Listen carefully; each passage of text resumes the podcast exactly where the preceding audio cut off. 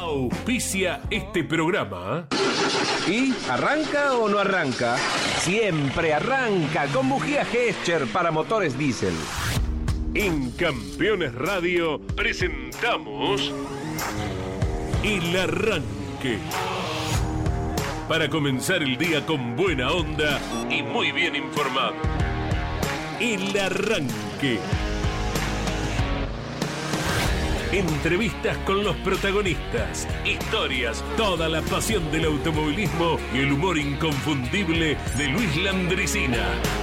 El Arranque. Con la conducción de Andrés Galazo y la participación de Leonardo Moreno e Iván Miori. El Arranque. Por Campeones Radio. Todo el automovilismo en un solo lugar.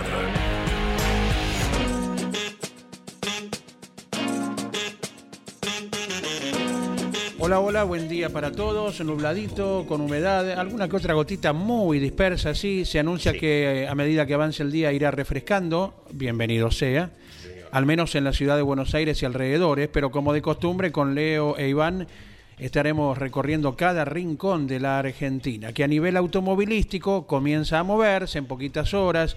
Continuará el sonido de motores en Rafaela. La semana de la velocidad se está viviendo, como ocurrió hace poquito con las mismas categorías, TC2000 y Top Race, corriendo consecutivamente en Centenario Neuquén.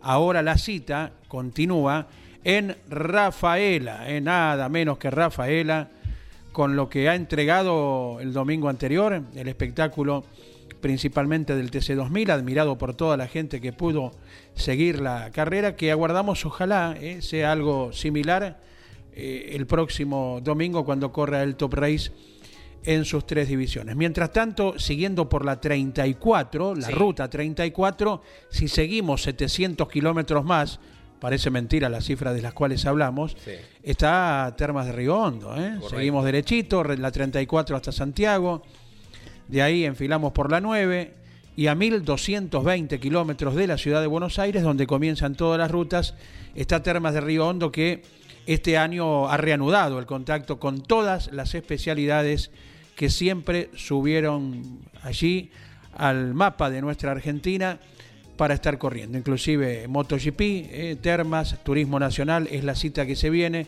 y lógicamente por Campeones Radio y por Radio Continental estaremos firmes en cada escenario. Leo, ¿cómo va? Buen día. Buen día, muy bien, buen día para todos y todas. Aquí estamos con una jornada nublada. Hacía un ratito estábamos a pleno sol, pero eh, se, nubló, sigue habiendo un pronóstico de lluvia. Ha caído, gracias a Dios, bastante agua en milimetrajes en la provincia de Buenos Aires.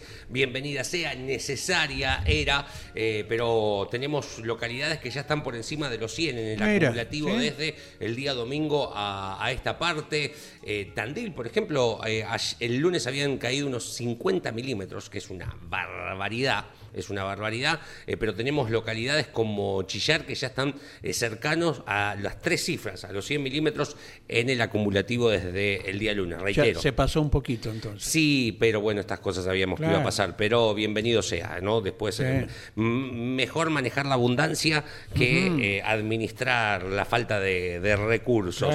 Me gusta este concepto de la semana de la velocidad.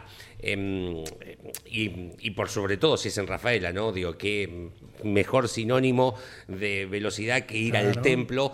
Eh, y, me gustó también, em, porque particularmente al no estar el lunes no pude comentar, digo, el carrerón del TC2000 pero por sobre todo las reacciones. Eh, el TC2000 eh, ha pasado en los últimos años, está en esa posición de que es una categoría que al que le gusta el automovilismo la quiere mucho, porque tenés los mejores recuerdos desde su creación a principios de los 80, del staff de pilotos que tenía, de las enormes carreras que podemos recordar, como ayer cuando Iván decía eh, lo de la Renault Fuego. Digo, vos pensás en la Renault Fuego y se te vienen a la mente un montón de carreras maravillosas del TC2000 y me gustó mucho la reacción de la gente que se alegró, porque también hay en este ambiente gente que parece que le desea el daño a determinadas categorías, inentendible porque es la gallina que nos da de comer a todos desde lo económico y desde lo emocional, no digo porque muchos vivimos de, este, de esta industria que es el automovilismo, pero lo emocional también. Entonces, ahí viste las reacciones de la gente que realmente la quiere la categoría, que es la mayoría, me da la impresión, y que también esta cuestión de 50 eh, autos a veces no te aseguran un buen espectáculo. Eh, hay muchas más probabilidades de que haya buen espectáculo, es porque probablemente haya, pueda haber lucha en el puesto 30 al 37. ¿no?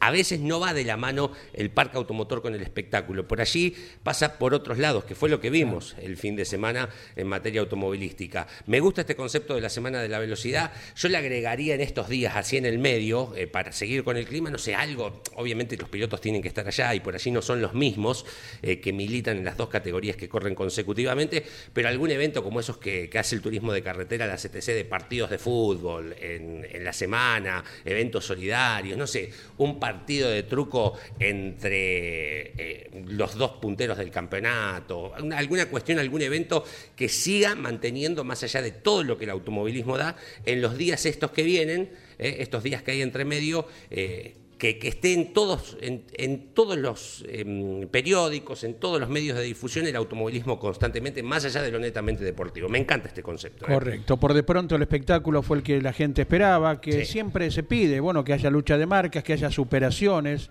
Eh, el circuito lo ha provocado, los kilos de cada uno también lo ha provocado, la puesta a punto tan particular que hay que aplicar en Rafaela, también eh, la proyección de carrera, no mirar el metro que está por delante de la trompa, sino eh, la prosecución de todas las vueltas, planificar, atacar en qué momento. Bueno, también eso se da en determinados escenarios, se puede hacer en determinados escenarios y Rafaela ha respondido tal cual como la presunción eh, de todo el mundo lo, lo hacía esperar. Así que ojalá sea algo similar lo del próximo domingo y bueno, con sus elementos y con el dibujo de Termas de Río Hondo, aguardamos algo también muy lindo el domingo que viene. Iván, ¿qué te parece con el turismo nacional? ¿Cómo te va Andy y Leo? Muy buenos días para todos. Así es, eh, y lo mencionábamos ayer con Leonel Pernía, que dialogaba en la tira de campeones con Caito y con Jorge Luis. Eh, Pernía, que es uno de los tantos pilotos que tiene actividad todos los fines de semana. Viene de Rafaela, va al Autódromo Termas de Riondo con el TN y luego al Vigicum con el TC.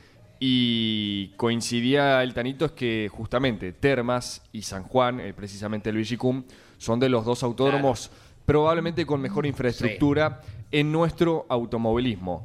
Eh, y Rafaela, por más que sea un trazado histórico, que hoy no tenga la infraestructura que presentan otros autódromos, pero aún así garantiza espectáculo. Y retomo lo que estaban hablando antes. Vos sabés que eh, vi un tuit que bueno, ahora se está haciendo bastante eh, viral. y coincido mucho con esto. Es de un colega nuestro eh, que en Twitter aparece como Renato F1, vive en, en, Italia, argentino viviendo en Italia, y pone, critican al TC2000 por tener 18 autos como si fuese un gran problema. Cualquier categoría del mundo ronda entre 18 y 24 autos. Tener menos, como era a principio de año, sí era un problema. Pero no entiendo por qué tanta obsesión con tener 50 autos. No es el TC. Y no es para generar la grieta, la famosa grieta que no existe, eh, pero ustedes saben a qué me refiero. Eh, pero me parece que es acertado este, esta visión, este tuit en particular. Porque mm, quizás nos acostumbramos a que el TC presente en todas las fechas un parque automotor de 50 autos o mismo el, turismo pista haciendo un parque global, ¿no? De 180 autos. Y eso a veces no es... Eh, eh, de un espectáculo asegurado. El TC2000 iba a arrancar con 10. Ni hablar la Fórmula Nacional. Iba a decir la Fórmula Renault, pero bueno, eh, a partir de esta temporada la Fórmula Nacional. La Fórmula 1 tiene 20 autos. O sea, y, no, no, no estamos criticando. Se puede criticar el espectáculo, pero no el parque automotor de la Fórmula 1. Está como esta constante de comparar todo con el turismo carretera y cada categoría es diferente. El WTC recorrió el fin de semana pasado en Valelunga, Italia también son 20 autos. o, menos, 17, hasta la última vez que uno pudo haber visto. Valoramos también dónde eh, está corriendo en el WTC, en el TCR europeo, así se llama, Franco, Girolami, que eh, tiene algo así como 27 autos, un poco más que el campeonato del mundo. Eh, también valoramos lo de la Fórmula 3 que vuelve a correr el domingo, ¿verdad? Franco Colapinto junto a la Fórmula 1 en un Ring porque ronda los 30 autos. Exacto. Y cuando, al menos a nivel personal, cuando uno alaba la cantidad de autos de una categoría, desde ya, que se te puede escapar el puntero y te deja los 49 allá haciendo señas, y el espectáculo fue lánguido, pero en principio de qué habla que una categoría tenga 50 autos? De la aceptación del protagonista por esa categoría, por ese ABC, porque si ganás trascendés, claro. porque tus patrocinantes están de acuerdo en invertir en esa categoría, por el gusto de manejar el auto de esa categoría, y no estamos haciendo nombres en ninguna, o al menos no, no hago nombres en ninguna en particular, sino en concepto general. ¿Por qué uno acude a, tal especialidad? Porque lo forma de, una manera, si es promocional y tiene muchos autos, porque el piloto se foguea y aprende a pelear un puesto, o, profundiza sus conocimientos, o sabe que si le gana, le gana a muchos. Eh, está la aceptación del protagonista y de quien apoya a ese protagonista por esa categoría. Por arte de magia, una categoría no tiene 50 autos.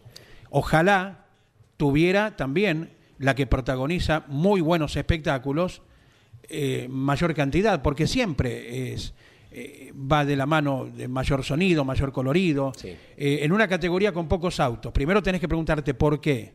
Porque se me refrían dos o tres de una carrera a otra, o se me chocan tres o cuatro en una curva uno y después te queda muy delgado el, plantel, ¿verdad? Entonces es toda una ecuación un tanto difícil, pero hay que valorar a la que tiene muchos autos porque por algo será. No, por supuesto.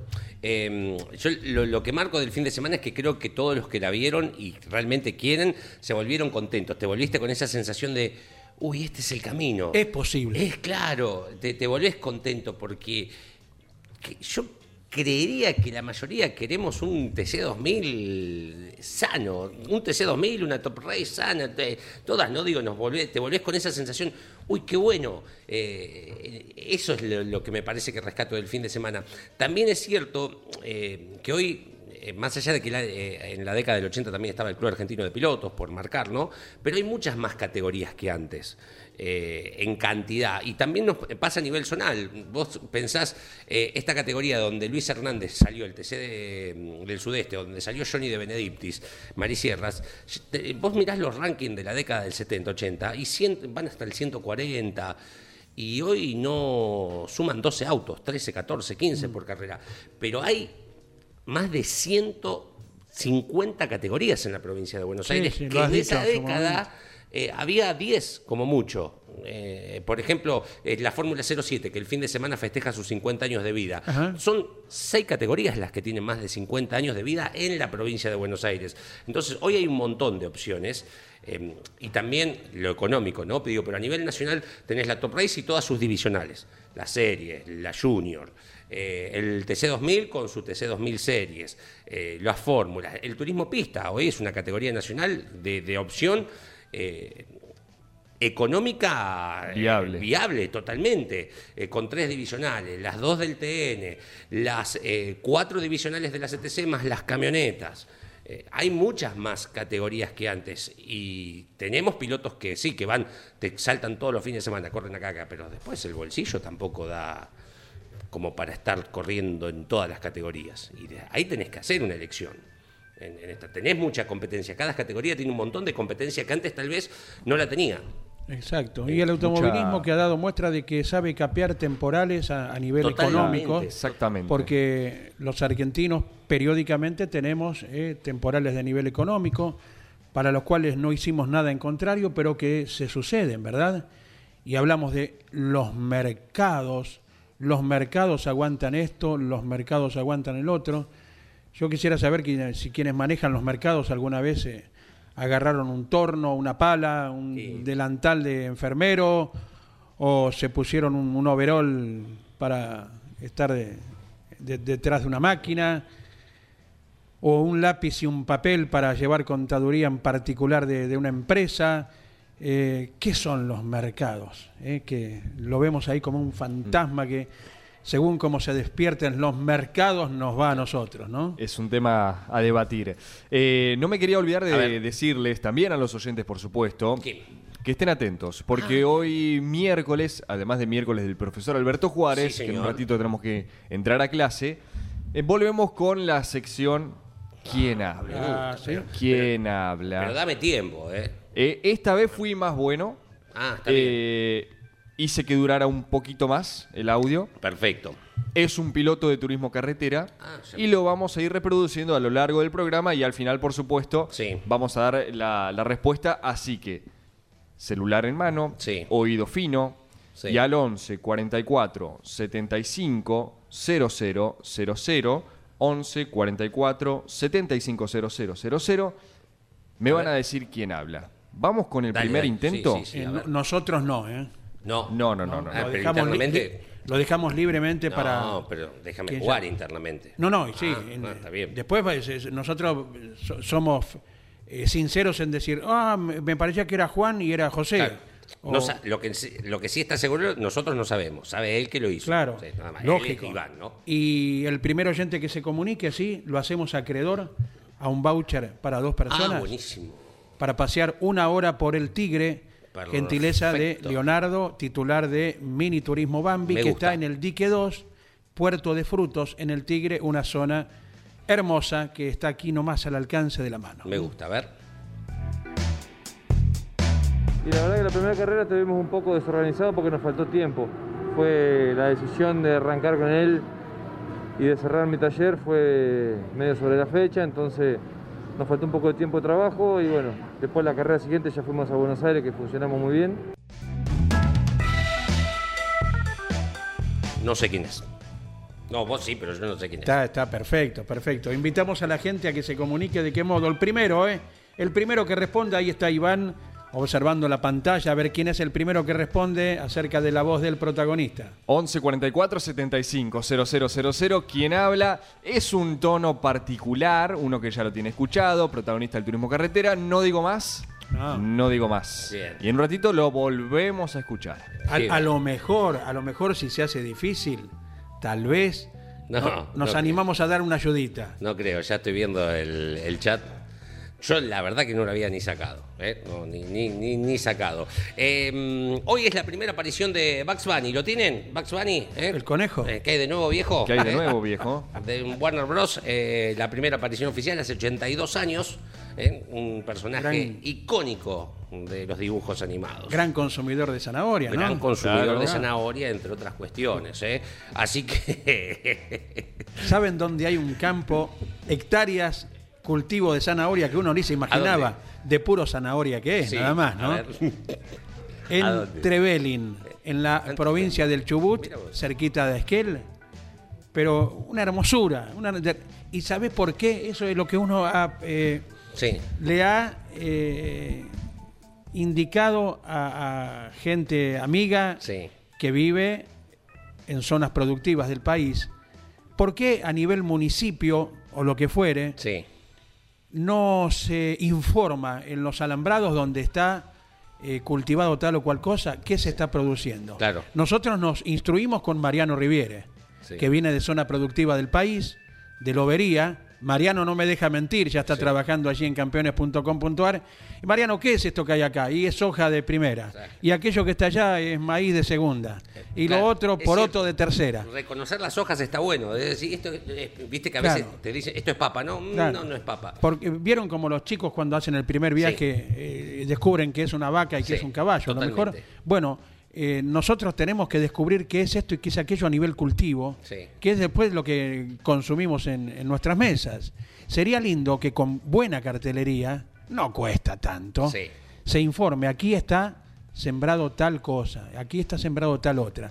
Y otra cosa que le propusimos A alguien de poquitos kilómetros de aquí, con alimentación solar, ¿verdad? Uno. ¿Cuántas veces venimos viajando en avión, Sí, no? Y si vos no conoces al pueblo, sí, de- por haberlo transitado, eh, de arriba no, no sabés qué es. sí. Ahora si vos lo conocés, ah, sí, sí, esa esquina, esa diagonal está el pueblo. Ah, e- Es algo que a mí me desvive, eh, saber de qué se trata el pueblo que uno ve desde el avión. Eh, No se podría, mediante alimentación solar, sin gasto, eh, una rotativa láser que diga, este pueblo es fulano de tal, Eh, algo que gire y que te diga, eh, el nombre del Desde pueblo, arriba simplemente. decís. Ah, claro. Está bien. Sí, puede ser. Eh, Y Puede vos ser. lo ves eh, de noche o de día, algo que te llame la atención. Las Vegas. Claro, un- tener un poquito, Sí, un está bien. poquito, no, no, no, no creo que cueste Te mucho. entiendo, te entiendo. Y ya sabes Me, me que pasa. estás viendo. Me pasa porque cada vez que, que me toca ir a, a San Martín de los Andes, Sí. eh, me, me indigna no saber qué es lo que estoy pasando. Claro. O sea, cuando me acerco a la zona Sí. y que son pueblos que uno debería conocer por estar cerquita, me da, pero me indigna no saber por dónde estoy pasando. Pero porque sí, además sí. la vista aérea te da otra perspectiva. ¿No? Digo, como ver una vista aérea de un circuito. Vos si el circuito no lo viste, decís, ah, era, no era tan recta como yo pensaba, la opuesta, por decirte algo. Sí, sí. Entonces la vista aérea te da esa dimensión de distancias. Ah, está, no está tan lejos como yo pensaba, porque no todo el mundo se hace una idea. ¿Cuánto es 40 kilómetros de distancia eh, de aire? ¿no? Esa es la distancia de aire. Me, me gusta la idea, me gusta. Claro, hay que ver decisión del intendente, de quien fuera, no sé. Pero todo nació a partir de que cuelguen de los alambrados, bien grande, para que el automovilista no se distraiga y quien vaya acompañante lo vea bien y diga, mira, mira, ves, ahí está tal cosa.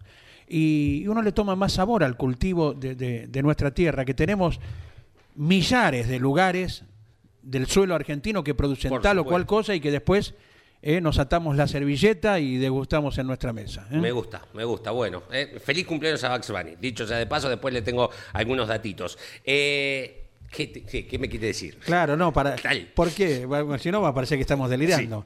¿Por qué me, me- me acordé de, de la iniciativa de colgar en los Ah. alambres?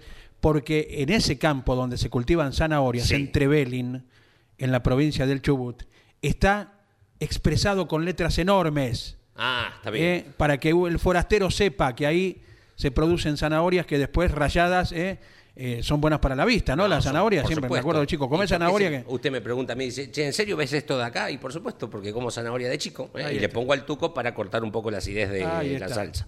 Eh, rayadita, rayadita. Llega un temazo para arrancar musicalmente la mañana aquí por Campeones Radio. Charlie García, Carlos García y Pedro Aznar llegan haciendo Tu Amor.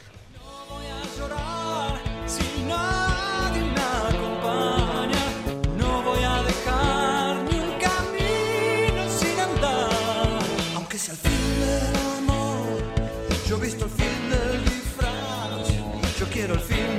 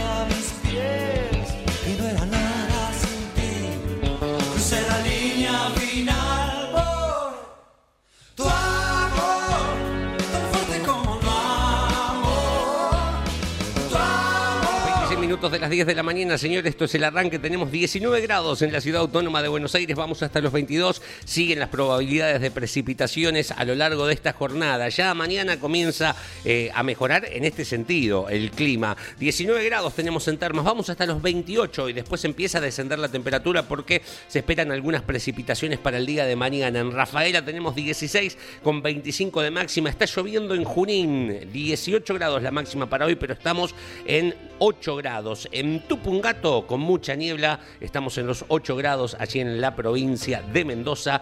9 de máxima para esta jornada de día miércoles. Hay un estribillo de una canción de eh, Horacio Guaraní que dice está lloviendo en Luján, ¿no? Está lloviendo en Luján, sí. Ah, esa la canta Daniel Bosco cada tanto.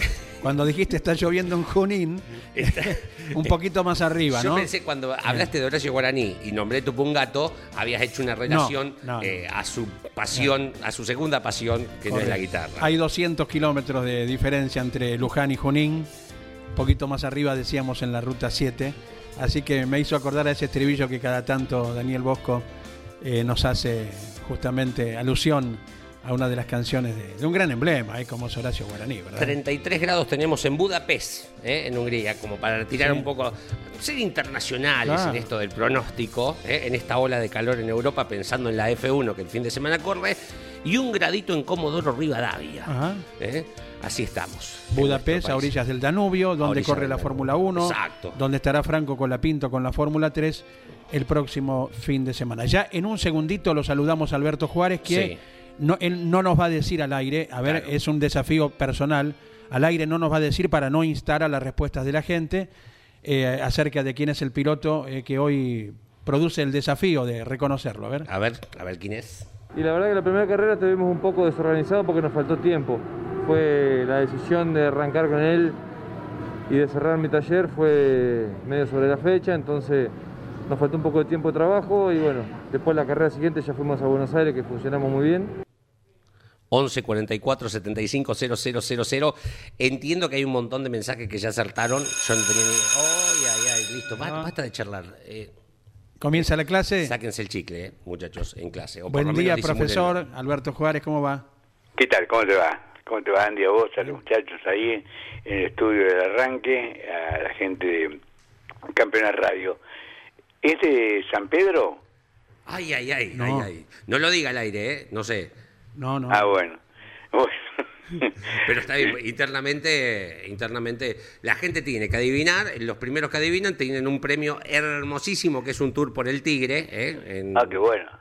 eh, Un lugar donde habitualmente voy. ¿eh? sí. Tengo, tengo dos hijos fanáticos de, del Tigre. Si alguien no conoce, vayan con el baúl vacío. Si van a porque empezás, ay, este canastito de miembro me gusta, ay, este sillón Ah. me gusta, y te traes. No, no, no, a mí me gusta el Delta. ¿eh? Ah, sí, está bien. O sea, el atardecer del Delta, entrando el sol en el Paraná, eh, es una maravilla. Es realmente una maravilla. Los invito a que aquel que pueda hacerlo eh, su- tenga esa experiencia y realmente lo va a disfrutar. Bueno, eh, aquí estamos. Eh, Vos sabés que mm, si no tienen ninguna pregunta así inmediata, tengo tres alternativas que Sí. pueden ser útiles para el usuario. Me quedó una de la semana pasada que le prometimos a Emanuel de Olavarría, preguntaba el tema, cada 10.000 kilómetros que hay que hacer el, el cambio, el service, ¿qué pasa con las cajas de cambio? ¿Cada cuánto hay que revisar el tema de la lubricación de, de las cajas de cambio? Bueno, eh, son dos épocas distintas, Ajá, ¿de acuerdo? O sea, Yes. la de 30 años atrás y la que viene de 30 a 40 años hacia adelante. Antiguamente hasta existía un kilometraje, ¿no? Eh, recomendado del reemplazo del lubricante de la caja, ¿no? Hoy te diría que los lubricantes de la transmisión, los lubricantes de toda la transmisión, ¿eh? o sea, llámese caja de velocidades, puente motriz, al que habitualmente lo llamamos eh, diferencial, porque dentro del puente motriz piñón corona está instalado el diferencial que hace mecánicamente, eh, automáticamente, eh, diferenciar eh, el recorrido que en curva tiene la rueda interna y la rueda externa, ¿no?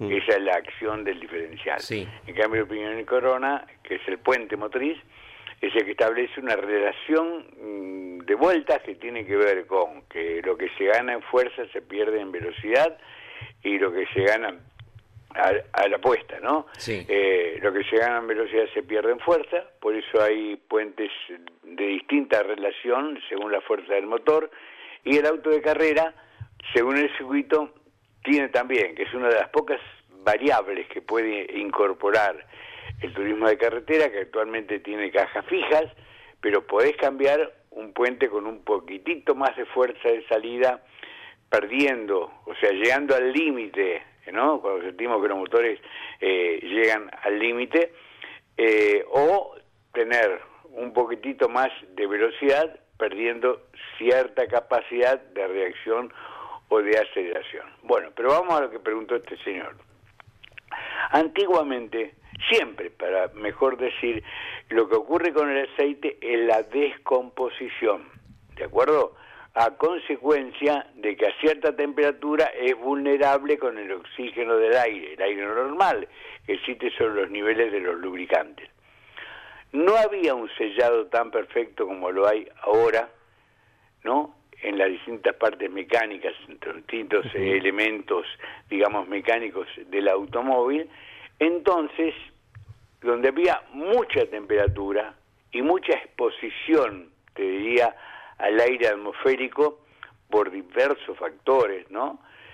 Había que cambiar aceite si el motor era muy caliente a las 3.000, 2.500 vueltas, si era refrigerado por aire, eh, menos todavía, si era de pronto eh, semisellado, duraba más. Hoy hablamos que el aceite de los motores de auto mm, no tiene menos de 10.000 kilómetros de uso, ¿no? Y que incluso no lo define prácticamente el aceite, sino lo define el consumo de los aditivos, creo que lo charlamos en algún momento aquí en el arranque.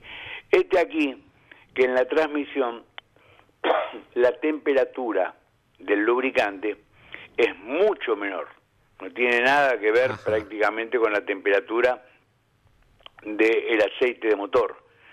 Entonces, el sellado que tiene Sí. hace que prácticamente lo podrás revisar, pero no hay periodo de recambio. Ajá.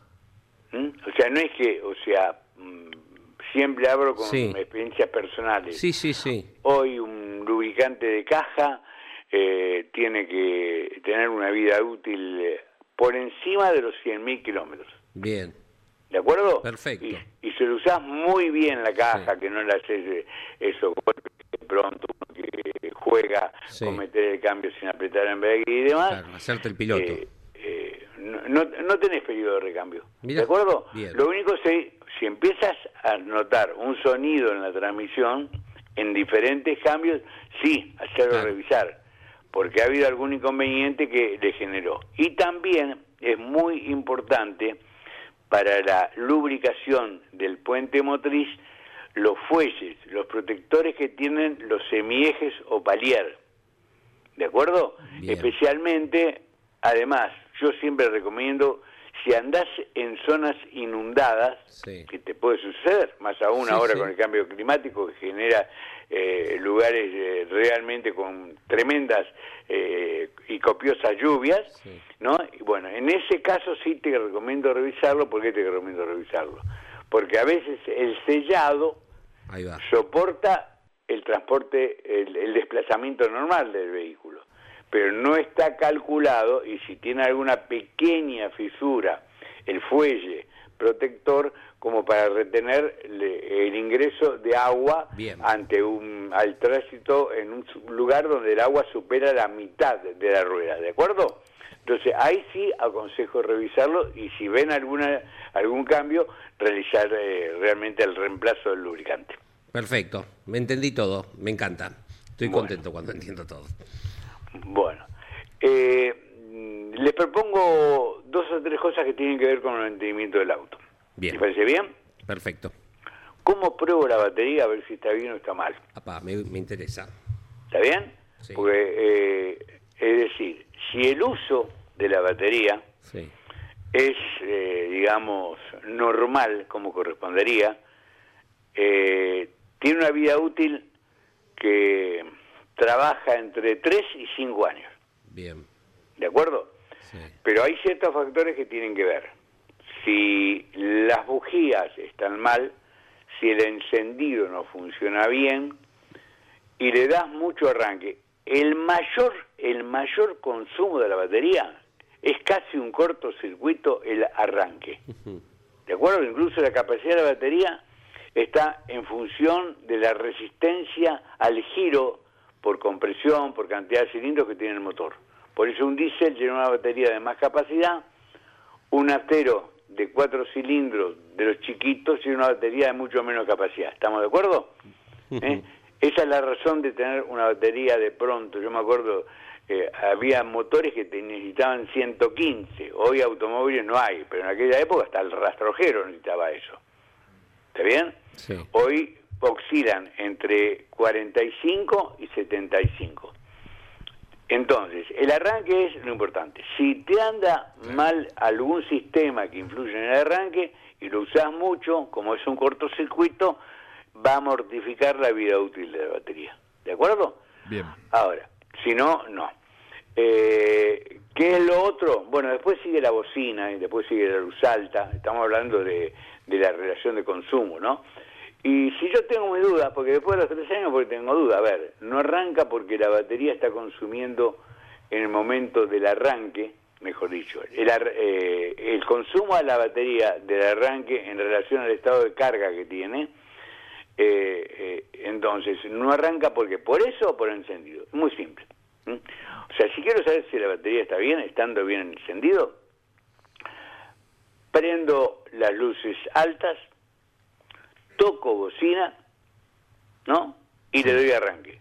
Entonces, le estoy produciendo Sí, un consumo extra, ¿estamos de acuerdo? sí.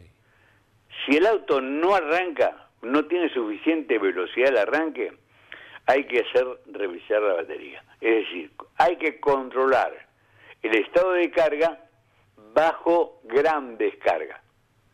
Ok. ¿Está bien? A ver. Eso se hace con un aparatito, un, un ómetro, un, un medidor de voltaje.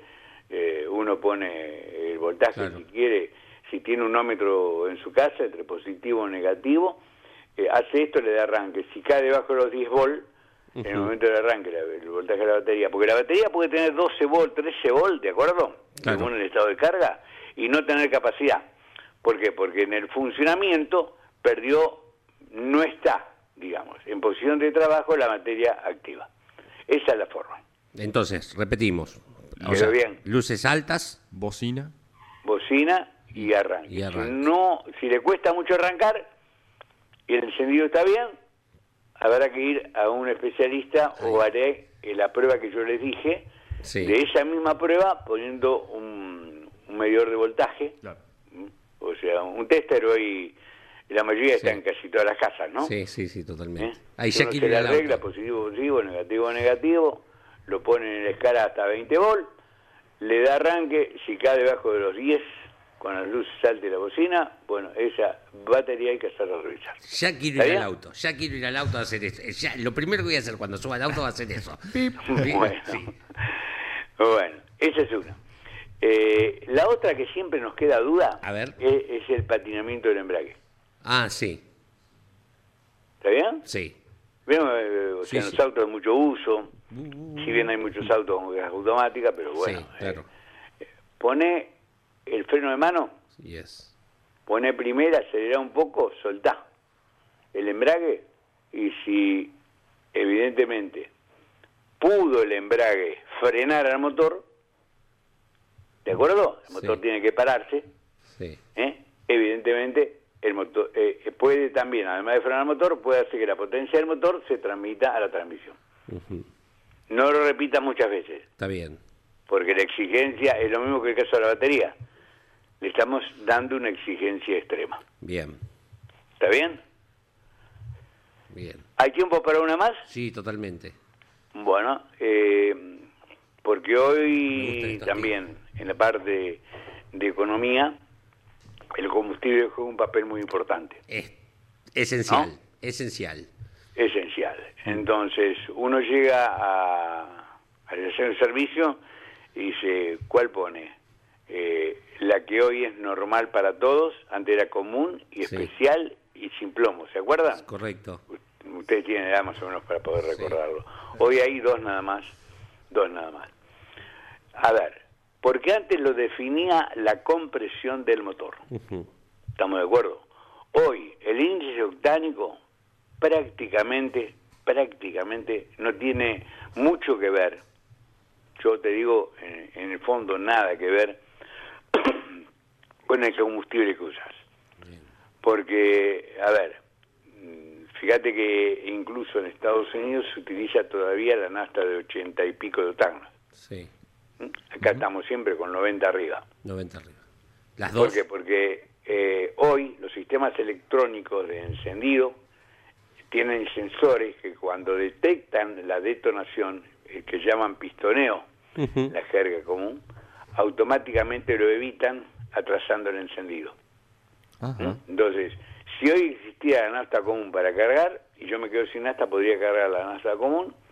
Y en cuanto el motor pistonea, el encendido automáticamente lo atrasa, no pistonea, no daña nada. Lo único que va a perder rendimiento, porque no voy a estar aprovechando el- la puesta a punto ideal y habrá un poquito más de consumo. ¿Está bien?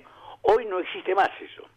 Porque como estamos trabajando con hasta 90, 95 octanos, la compresión no llega al momento a generar la posibilidad de una explosión que es la detonación, la explosión parcial de la mezcla.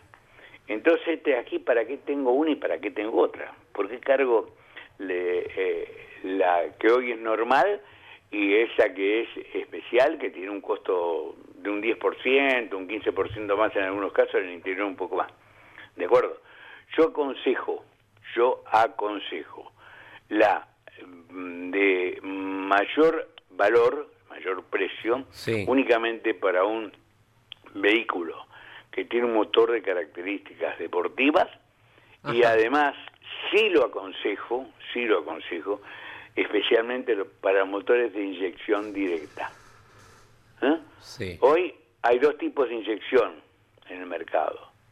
La inyección de nafta, que inyecta el combustible en el tubo de entrada de aire, que es la inyección convencional, la de siempre, ¿de acuerdo? Sí. Y la inyección que em, eh, produce el, el ingreso de combustible directamente en la cámara de combustión. O sea, hoy sí po- podemos hablar en nafta, inyección directa e inyección indirecta. ¿De acuerdo? Sí. Por ejemplo, hay tecnologías de motor, tecnologías de motor que tienen las dos inyecciones. Mientras el tiempo, eh, digamos, mm, de apertura de válvula permite por la cantidad la inyección en la cámara, le da la inyección en la cámara y el rendimiento es óptimo. Es decir, tengo el menor consumo. ¿Se entiende? Sí, totalmente. Cuando necesito más potencia, porque voy a andar arriba de los 100, 120 kilómetros por hora, Sí. el tiempo de apertura de válvula no alcanza para darle lugar al ingreso del combustible directamente. ¿Está? Bien. Ok. Entonces, ahí automáticamente deja de haber inyección directa en la cámara y aparece la inyección convencional en el tubo que ingresa el aire a los cilindros. Es decir, es una tecnología más compleja, son inyectores que tienen mm, pasos calibrados de, de- de- de- de inyección de combustible Sí. muy reducidos y por lo general, más allá del octanaje, la nafta que tiene un valor mayor en el surtidor tiene algunos aditivos limpiantes Ajá. y algún proceso de filtración más intenso que, que tiene la otra nafta. Claro. ¿Estamos de acuerdo? Entonces, por prevención, Sí. porque es bastante más caro, eh, digamos, reparar esa doble inyección que tienen, Sí. ¿eh? por prevención, yo digo, carguen el otro. La cara. ¿Está bien? Bien. Ahora, eh, eh, si tengo un taxi no es tan complicado, aun cuando tenga las dos inyecciones, porque el problema grande de la, digamos, de la aparición de partículas, ¿no? Eh, solidificadas es cuando vamos de una temperatura alta a una temperatura baja. Si los cristalitos que se forman los sulfatos, esos Sí. pequeños, ¿no? Eh, son más que todo en ese caso. Pero igual, vuelvo a decir, si yo tengo inyección directa en mi auto, normalmente voy a tener esa y la otra, Sí. yo cargaría hasta de mayor precio. Perfecto. Perfecto. Me gusta. Me gustan estos tips. Me gustan. Impecable, Bueno. Alberto, como siempre. Bueno, gracias por el tiempo, por el espacio. Eh, espero haberme podido explicar, porque el problema no son ustedes si entienden. El problema es mío, si No, pude explicarme. Abrazo enorme. La semana que Abrazo, viene. Alberto Juárez. Ah, bueno, me, me voy al recreo a comer una pizza fría. Oh, Eh, ¿Con café con leche? sí, totalmente. No la mojo, pero van acompañadas. eh. Sí, señor. Eh, ¿Qué es lo que me mandó mi mamá en la carterita para el recreo? Ah, bien. Llega don Luis Landricina. Que no tenía nada de loco fue un tucumano en una peña en Salta. ¿Te vieron? Debe haber acá algún tucumano o no, pero conocen a los tucumanos. Son vecinos los santiagueños. Mirá qué particularidad. El santiagueño habla con un lenguaje, diría que es lo más parecido al que dejaron los españoles en la época de la conquista. El más cerca del castellano, poblado de eses, porque eso se da en toda la América donde se habla quichua. Donde se habla quichua, te va a ver que las eses se enmarcan muchísimos más. Bolivia, este, Perú, Ecuador, este, algo de Guatemala, de, de Nicaragua. Cuando hay lenguajes estaban antes de, antes de Colón, usted va a ver que mezclado con el castellano el exceso de eses. Pero además el santiagueño no es de decir, ¿cuándo viniste? ¿Qué decís? ¿Cómo te va? Ellos es que dices. No dice, ¿cómo andás? Sino dice, ¿cómo andas? No dice, ¿cuándo viniste? ¿Cuándo has venido? Y los vecinos de ellos, los tucumanos, que están ahí nomás, no te usan ni una S. Es como si la caminera de Santiago atajara las S. para que no pasen para el lado de Tucumán. Y el tucumano habla golpeando la palabra, no usa la S para nada, y tiene un latiguillo que pito, habla dos palabras y pito. Yo una vez fui para una de las cosas que me gusta, que es ver un rally que se hizo en Tucumán, y estaba yo de gorra, echarpe, lentes oscuros, que sé yo, bien ahí metido. En... Y uno me estaba relojeando. Y me sacó. Y de la altura dice, ¿qué no que vos hablas de China? Y le digo, sí. ¿Qué parece lo loco esto como está pasando? ¿Visto cómo pasa? O sea, yo me estaba peleando con los chagos, pensaba que los chagos me estaban tirando piedras, eran las gomas de los tipos que me estaban tirando la piedra. ¿Viste cómo escupa piedra para arriba? ¿Visto? ¿Visto? Y este tucumano estaba bien machado, como dicen allá, porque es un término que se usa en Santiago, en Tucumán, en Salta, está machado. Ya en La Rioja le dicen tachumao. Pero si fuera en Cuyo diría está curado. El porteño ese, viste la curda que tenía el Alberto. No se podía creer, parecía un sachet de leche, no se lo podía tener parado. El correntino ese tacaú. Lo correcto es decir está beodo, está ebrio. Pero vos decís, el Alberto está ebrio. Y parece que ni hubiera tomado, ¿viste? Porque le falta fuerza a la expresión. Entonces nosotros tenemos cosas lugareñas, eh, expresiones regionales, estaba muy mamado y vos ya lo ves, desparramado por el piso. Y este estaba muy mamado. El tucumano está en la peña. Tres menos cuarto de la mañana. ¿Viste las, las sillas de las peñas de Salta, de Algarrobo? Le agarró por el, el último travesaño del respaldo. Como el poncho de la soledad, pero silla. Entró a revolear, partió como cinco cabezas, rompió micrófono, guitarra, botella, foco, lámpara. Vino la policía y adentro para que no se oxide. Y era en Salta. En Salta ya es otra cosa, ¿viste? Habrán escuchado la gente salteña de nota. Cuando habla el salteño no se parece ni al tucumano, ni al catamarqueño, ni al jujeño. Es salteño. Y diría que ellos son los dueños del ejercicio de la metáfora en la lengua castellana. ¿viste? Le dan vuelta las cosas y les agarra como unos ataques de poesía. Y le ponen poesía a todo, ¿viste? Para colmo este era el juez que lo llama al reo, al tucumano este, actitud paternalista el juez. Bueno, mijito, según las actuaciones, usted en la peña del Celestino Ledesma, siendo las tres menos cuarto, casi tres de la madrugada del miércoles para amanecer jueves, usted se ha excedido en los vapores etílicos. Y esto lo ha llevado a agredir bienes y personas Y como juez de Salta y de la circunscripción, me veo en la obligación de darle a elegir. Usted verá, mijito. O cinco días de calabozo o dos mil pesos. Usted verá. Y el tucumano decía, vea, señor juez, este, con el respeto que me merece su investidura, le voy a decir, no, si hay algo que a mí me, que me agobia es el encierro. Así que desprecio los cinco días y deme los dos mil pesos y me voy.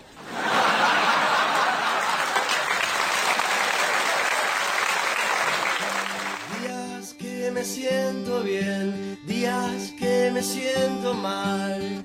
¿Qué voy a hacer? No mires atrás. Noches te quiero comer, Guasones, días, en el arranque, 53 minutos se fueron de las 10 de la mañana. Aquí estamos. Hoy es el día del antropólogo, si conocen alguno, alguna, eh, vaya el muy feliz día para eh, todos ellos. Eh, ya está en el canal oficial de Spotify de Campeones Radio, el Grandes Campeones de anoche, un muy lindo programa, más allá del análisis de la actualidad, de lo que fue, por sobre todo, la carrera del TC2000 de, en Rafaela y la Fórmula 1 en Francia, la visita de Heriberto Pronelo, ¿no? Una primera parte de la entrevista con, con él, porque el programa obviamente es muy compacto y semejante figura, eh, además con eh, cuatro interlocutores, da para muchísimas charlas. Seguramente en próximas emisiones Claro. vamos a tener una segunda y hasta tal vez una tercera parte, pero es imperdible la primera parte con Heriberto Pronero de Grandes Campeones. Pueden ir al canal oficial de Spotify de Campeones Radio y allí escuchar no solamente Grandes Campeones, sino todos los programas que salen en esta emisora. Adherimos al siguiente mensaje que dice Agustina eh, nos necesita. Agustina es la esposa de Augusto Scalvi, el Sí. piloto de automovilismo del norte de la provincia de Buenos Aires, Sí. es del partido de, de San Nicolás por Ajá. allí, y está necesitando A ver. donación de sangre y plaquetas en el Hospital Austral de Pilar y muestra de médula ósea para su próximo trasplante o para quien lo necesite, ¿verdad? Desde ya eh, agradecemos a quienes puedan acercarse al Hospital Austral. Agostina, eh, la mujer de eh, Augusto Scalvi, necesita de modo indispensable un trasplante de médula ósea, además de sangre y plaquetas. Además, la información que nos ha llegado dice, no te pido que dones si no podés, pero nos ayudan a, difundirlo. ¿sí? Siempre alguien puede. ¿eh? Muchísimas gracias desde ya a quien pueda acercarse entonces Por supuesto. para esta misión tan importante. Y además de difundir, digo, eh, donar sangre en todos los puntos del país donde estés, nunca está de más, salva vidas. Señores, volamos en el tiempo, ¿eh? Jorge Archiria nos lleva a qué 27 de julio, él nos lo va a decir. ¿Cómo estás, Jorgito? Buen día, bienvenido. ¿Qué tal? Buen día, un saludo para todos ahí, Leo, Iván, Andrés. Eh, bueno, nos vamos al año 63 en el turismo de carretera y un especialista de la montaña, el niño Rolo, Rodolfo de Álzaga, con la Coupé Ford, ahí en Viñas y Sierras de Córdoba, la victoria para él eh, en 1973. Siete victorias y del campeonato de 1959 para Rodolfo de Álzaga. Eh, año 68 seguimos con el turismo de carretera. Sí. Las 100 vueltas eh, de una eh, de una nasta que tiene un logo marino, ¿m? Sí, está bien. eh, ahí en Buenos Aires. Y bueno, Maneco Bordeaux en su última victoria con Chevrolet, con el monito celeste, la creatividad de la tribuna, tenía la publicidad de pintora, la desaparecida Pinturas El Mono, ¿eh?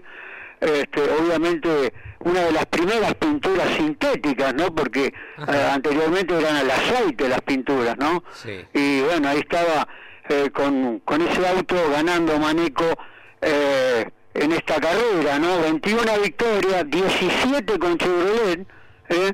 y 4 con Dodge en la segunda etapa de Maneco eh, en el turismo de carretera.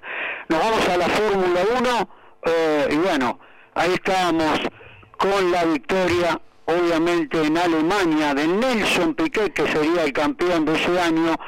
Eh, estamos en 1987, ahí estaba ganando el Hockenheim con el Williams Honda, ahí estaba ganando y era compañero de Mansell, ¿eh? año 1987. Vamos al año 92, seguimos con la Fórmula 1, eh, también en hockey en Alemania, un hombre rapidísimo, velocísimo, Mansell ganaba con el William Renault, se llevaba el título que tanto buscaba, que tanto se le negaba en ese año 1972.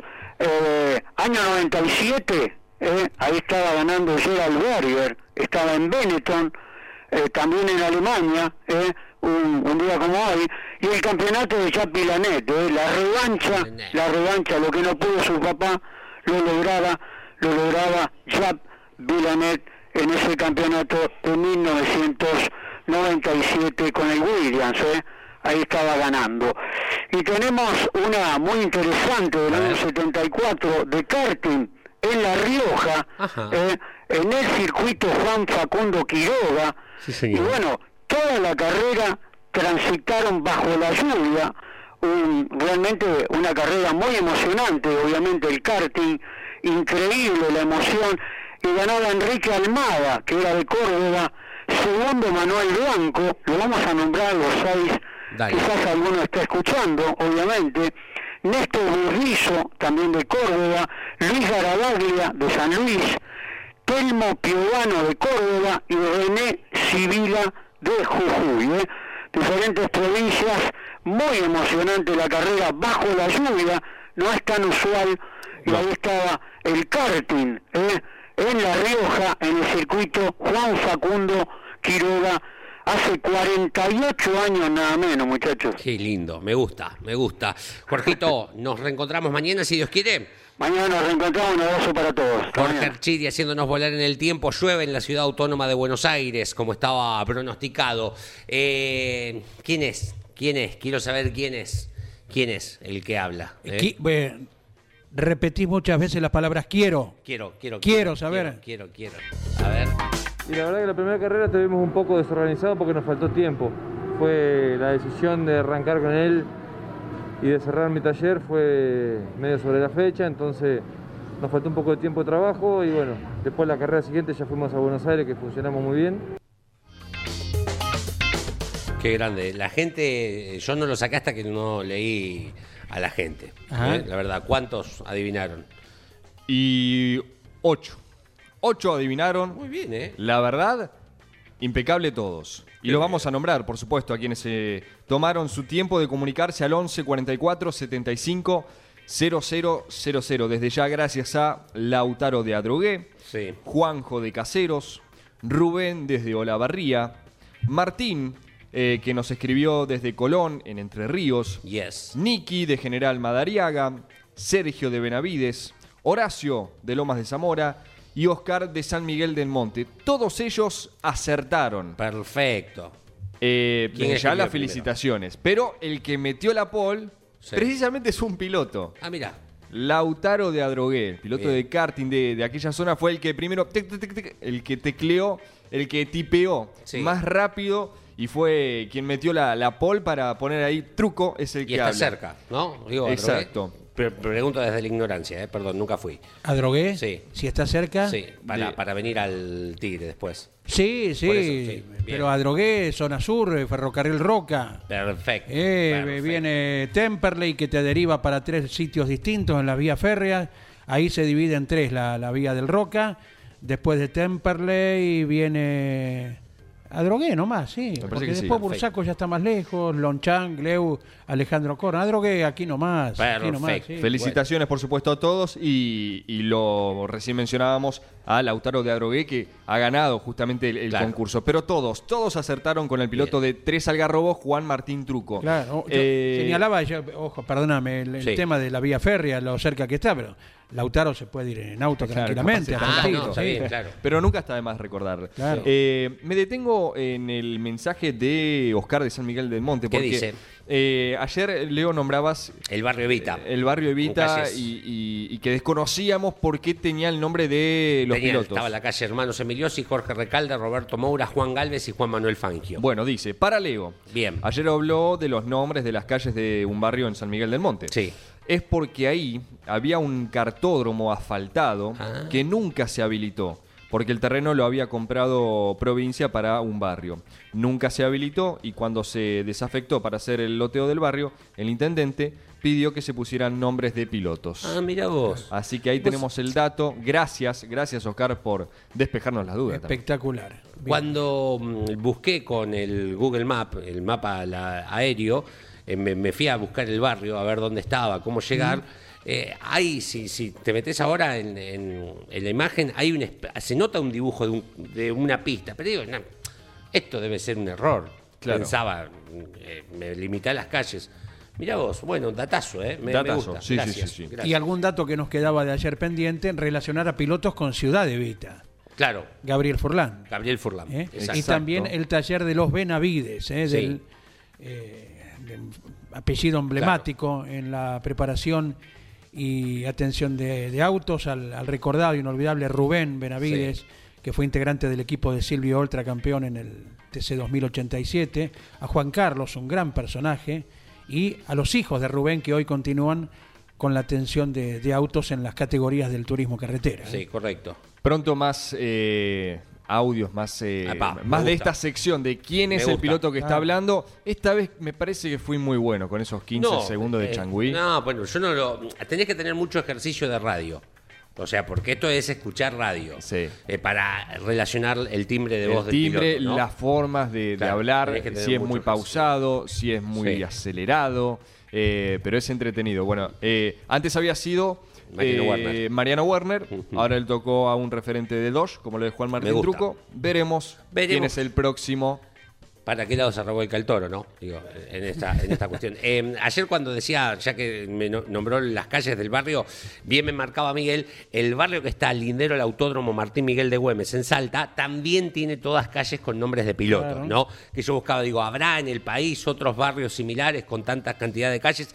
El barrio que eh, está alrededor del Autódromo Salteño, allí en la capital, eh, también tiene calles con nombres de pilotos. Que dicho sea de paso, veremos si algún día se rehabilita trabajos de por medio para la actividad eh, nacional. Por ahí había algún comentario, Sí. algún proyecto de que el año que viene tal vez el TN proyecte precisamente un- su vuelta al Martín Sí. Miguel de Güemes. Claro. Eh, veremos, ¿eh? trabajo siempre de seguridad, de actualización hay que hacer, así que ¿Con quién ojalá hablamos se acá? produzca. ¿Con Olmedo lo hablamos? ¿Con Alfredo Olmedo? No, para, con... uno de los ganadores hablamos sobre eso. Jeremías Olmedo. Jeremías, sí. Hace tiempo. Sí, sí, sí, sí, perfecto. Eh, lo nombré a Alfredo Olmedo porque ha sido piloto años A y hoy no sé si continúa con su campaña política, sí, su actividad política, para mejor decir. Pero bueno, llegado el momento puede ser Bien. una buena fuente de consulta. ¿eh? Bien, bueno, eh, a las 12 del mediodía la tira en vivo con Carlos Alberto Leniani. Después pegadito viene Waldo Tarafa con Turismo Carretera. A las 14. Motor informativo zonal en la previa de los 50 años de la Fórmula 07 del fin de semana, más todo lo que ha ocurrido el pasado sábado y domingo en materia automovilística. Y a las 15, venimos junto a Pablo Zárate con Turismo Nacional. Perfecto. Y mañana volvemos, si quieren. Acá estamos, eh, firmes como rulo de estatua. Estoy como para cagarlo bien a trompada. Auspició este programa. ¿Y arranca o no arranca? Siempre arranca con bujía Gescher para motores diésel. Campeones Radio presentó El Arranque. Entrevistas con los protagonistas, historias, toda la pasión del automovilismo y el humor inconfundible de Luis Landricina. El Arranque. Con la conducción de Andrés Galazo y la participación de Leonardo Moreno e Iván Miori. El Arranque por Campeones Radio. Todo el automovilismo en un solo lugar.